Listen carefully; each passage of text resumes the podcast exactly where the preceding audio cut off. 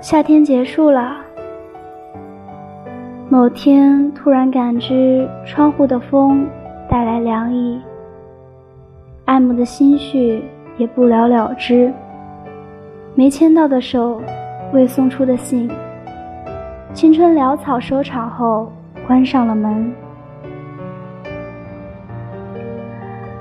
就像睡了漫长的午觉醒来，穿衣洗漱，准备去学校。找了半天，却找不到课本和双肩包，才恍惚想起，自己在多年前明明没有做好准备，就被推搡着长成大人。